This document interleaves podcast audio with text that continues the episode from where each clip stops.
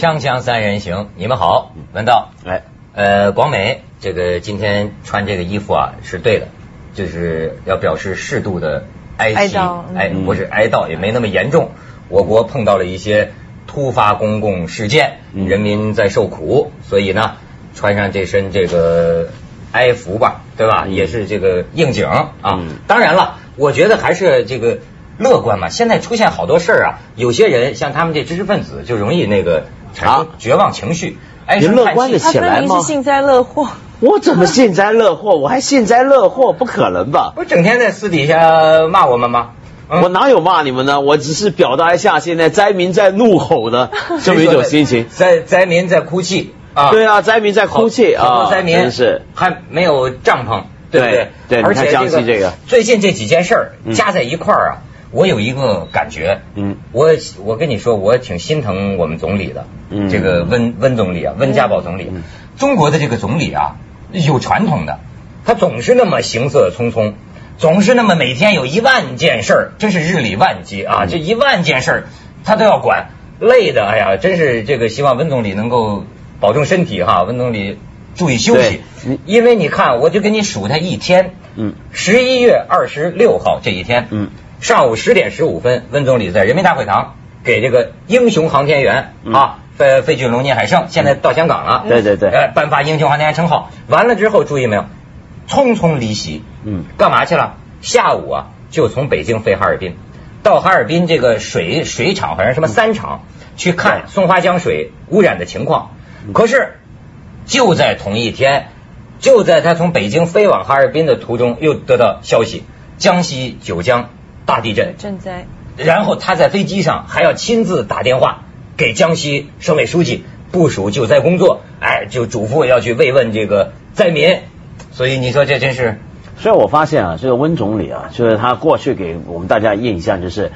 什么地方出现什么问题，比如说 SARS 怎么样，然后爱之春如何如何，他就有什么问题就到什么地方去。而且有一回我印象比较深刻，就是有一次他好像不晓得到哪个地方，他是离开了那个预定路线，自己不晓得拐到了什么地方去，结果就碰到有农民工在那边讨薪资的，然后他那回不就出来帮忙说话吗？说要帮那个农民工讨回欠薪吗？总理帮农民讨钱对，嗯所以呢，你看一下他这个生，他这个整个生活，你真从香港我们的角度看，就觉得不可思议。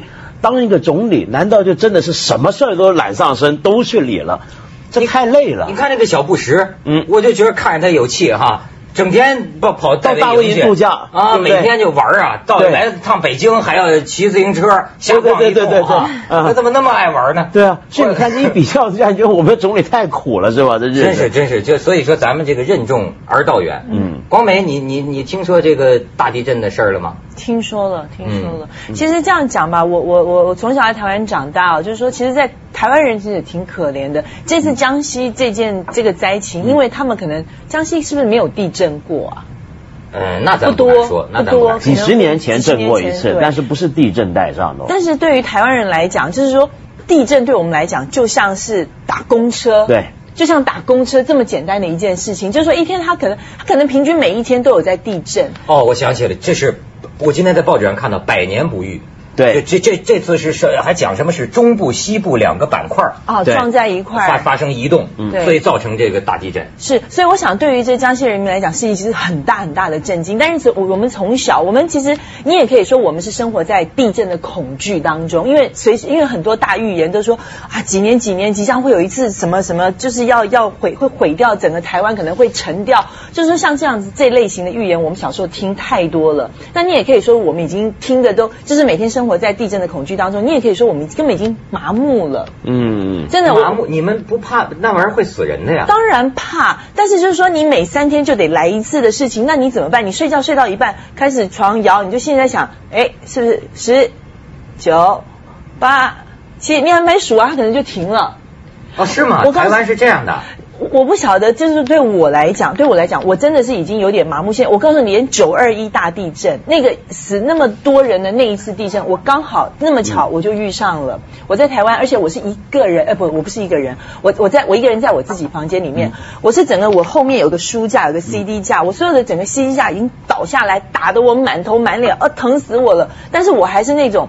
就是死猪不怕开水烫，我就觉得说，哎，又地震了。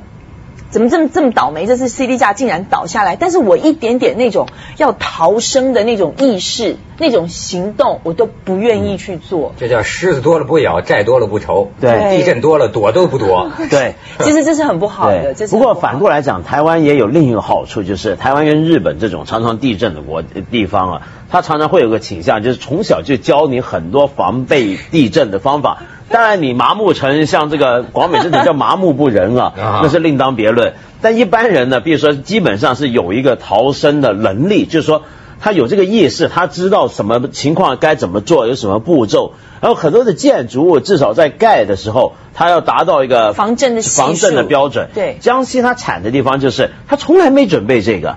这老百姓可能一辈子都不知道什么叫地震，对不对？也没经历过，所以我觉得这个状况最惨是什么？就他，你想想看，跟黑龙江、跟东北现在的老百姓，那哈尔滨那几天断水啊，没有水喝，那个情况很像。像的是什么？就是说，百姓最可怕的是什么？就是他日常生活原来不在日常，就你从来你没生活在一个会有地震的地方，今天突然地震了。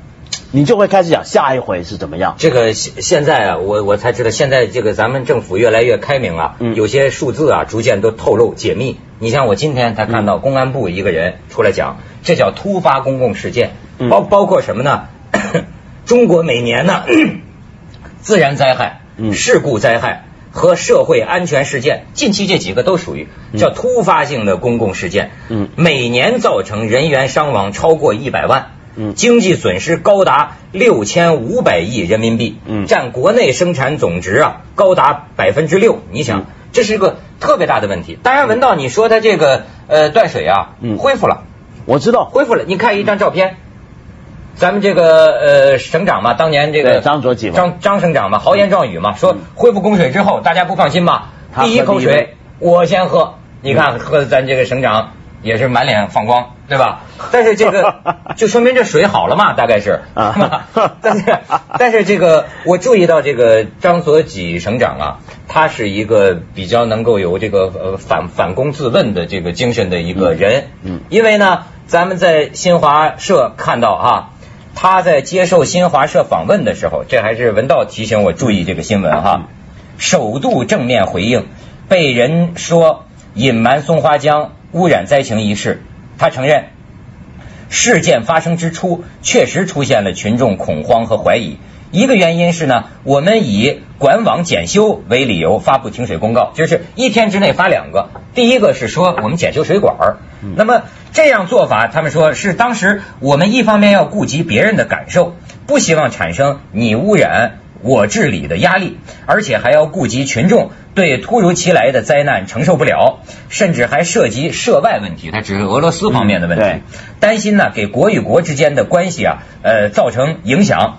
但是张省长补充，在中央的支持下，他们不到十个小时就纠正了这个善意的谎言，向群众公布了真相，得到了群众的谅解。他这提出一个就群众知情权的问题。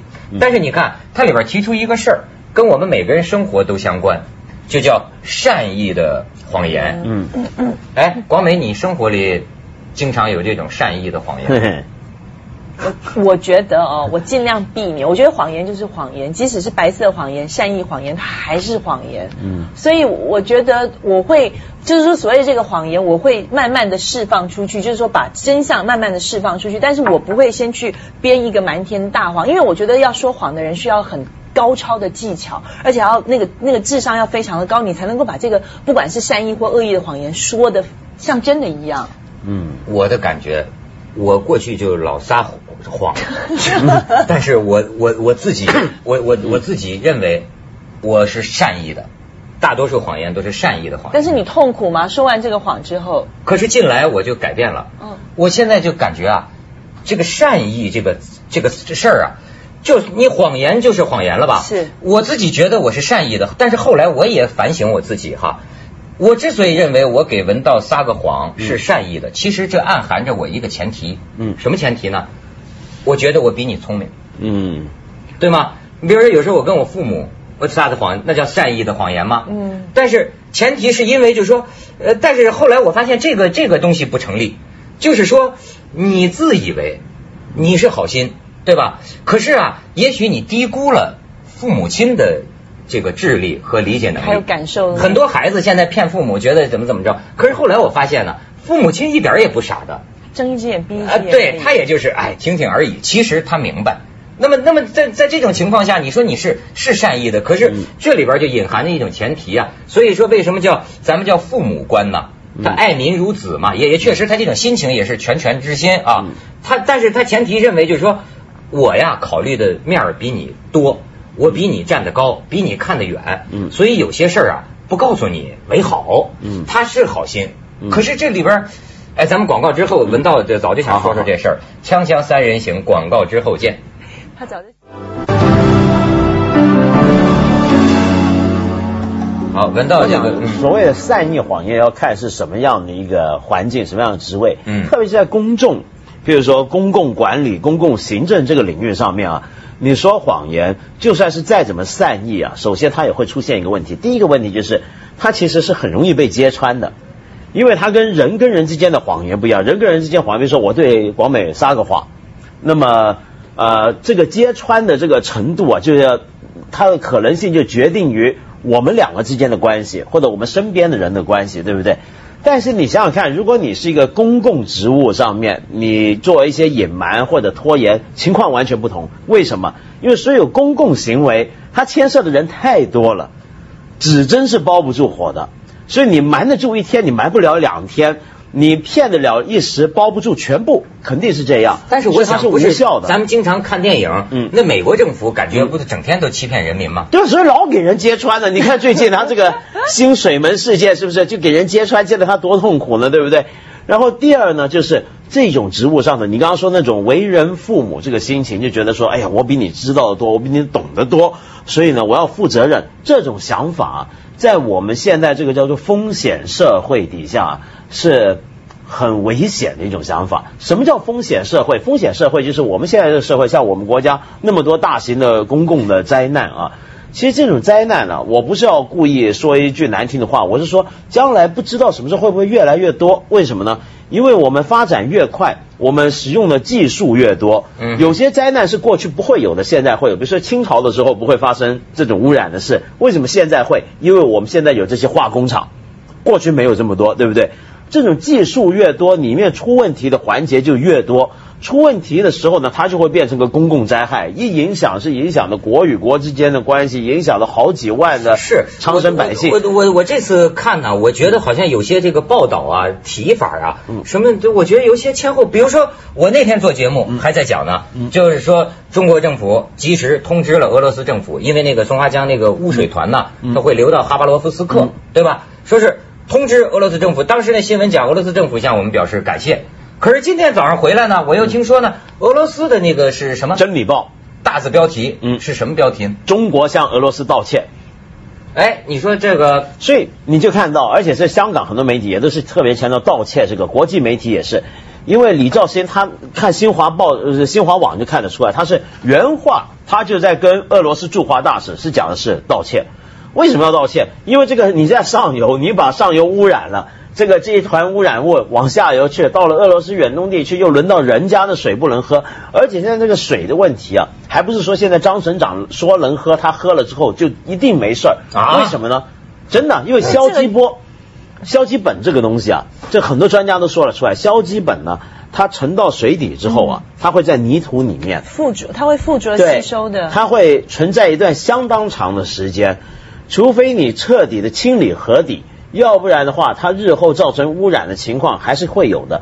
所以呢，现在这水是能喝了，能供应，但是有关当局啊，必须天天监测，天天保证，你不知道什么时候渗出来。而且这整条松花江啊，很多水产，我们知道很多鱼不错，东北这鱼，俄罗斯远东地区很多人也是吃这个鱼。现在这个鱼啊，有人说是起码半年不能吃，对不对？你想想看这问题多大。所以每次遇到这么大的风险的时候啊。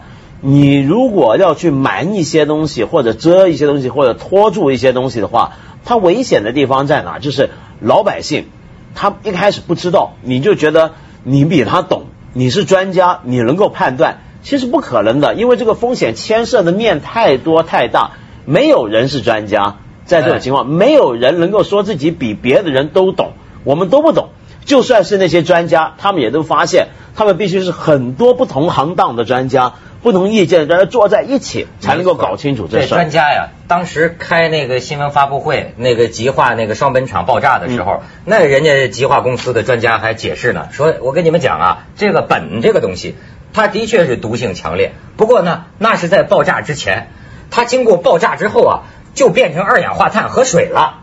感觉这苯这玩意儿一炸就自行清污了。这也是善意的就越炸越好。专家的 当时的解释啊。不是，他不一定善意谎言，但是我我想说，就是专家，他真的是不同的专家有不同的说法，但是问题是我们信谁呢？所以老百姓这时候啊，呃，不能够把这个信任托付在任何一个人身上，你必须所有的实况就要第一时间让老百姓知道，这样子呢，他们才会感觉到稍微的安全。因为我刚刚就说嘛，最可怕就是老百姓如果有一天天天喝水没事儿，有天你告诉他说喝水是有问题的。呼吸空气是有问题的，吃的东西是有毒的，他对日常生活呢失去了信任，失去了那种惯常的那种感觉，这时候就最危险。这时候这个老百姓民心，现在不已经是处在这样的情况？对，这就很危险的一个情况。所以呢，而且我们要注意，保证一个国家的老百姓喝水是干净的，嗯，呼吸是不会死的，吃东西不会中毒的。这有时候是我们对一个政府、一个国家的一个基本的要求。